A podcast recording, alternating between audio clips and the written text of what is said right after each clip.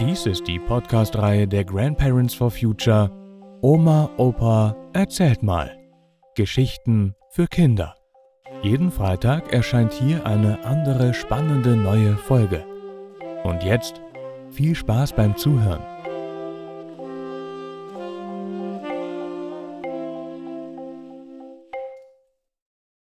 Öppes und die physikalischen Gesetze. Eigentlich war er gar nicht so übel, der Alte, der Großvater oder allgemein Öppes genannt. Er hielt Hühner, die er für Ausstellungen immer herausputzte, Ziegen, die im Sommer auf der Wiese angepflockt wurden, Schweine, deren Futter in einem großen Kessel in der Waschküche gekocht wurde. Er arbeitete seit seiner Berentung beim Bauern, wo er mit den schweren Ackergäulen Fanny, Ella, Hector oder wie immer sie auch hießen, den Wendepflug bediente und lange gerade Furchen auf dem Acker zog, der den dicken Schleifstein hinter dem Haus bediente und darauf die Axt schärfte, mit der er hin und wieder für ein Suppenhuhn sorgte, der mit der Handbohrmaschine umzugehen verstand und wie man den Bollerwagen reparierte und viele praktische Dinge mehr, an denen ich immer auf irgendeine Weise teilhaben durfte.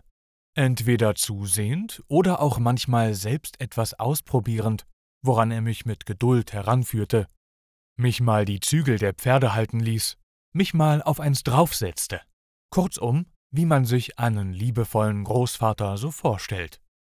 Naja, liebevoll vielleicht nicht gerade, aber immerhin brachte er mir verständnisvoll und geduldig etwas bei.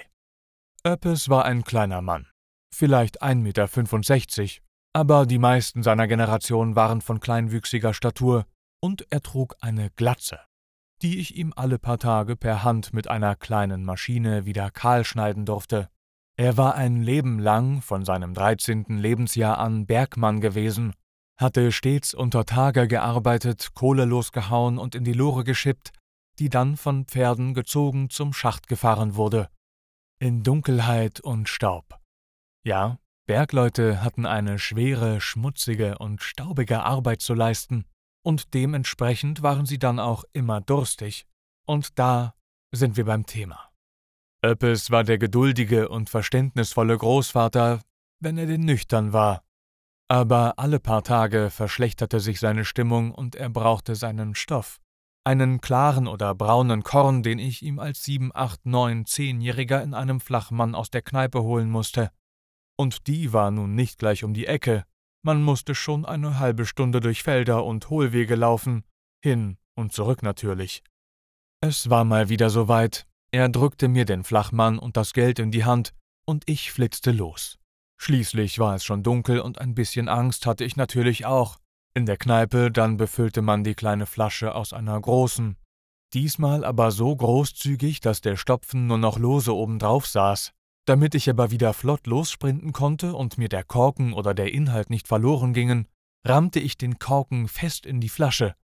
Aber, oh Schreck, Sie zerbrach und damit ging ihr kostbarer Inhalt verloren. Was dann passierte, will ich lieber hier nicht beschreiben.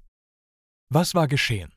Für den Korken war kein Platz mehr in der Flasche, und als ich ihn mit Gewalt hineinzudrücken versuchte, drückte ich die Luft zusammen, bis es nicht mehr ging. Und das Glas barst. Später dann habe ich das Hintergrundwissen dazu in der Schule gelernt. Später. Zu spät. Und die Moral von der Geschichte Kinder, lernt bei Zeiten Physik. Und, da es sich ja im wahrsten Sinne des Wortes um eine Doppelmoral handelt, Finger weg vom Schnaps.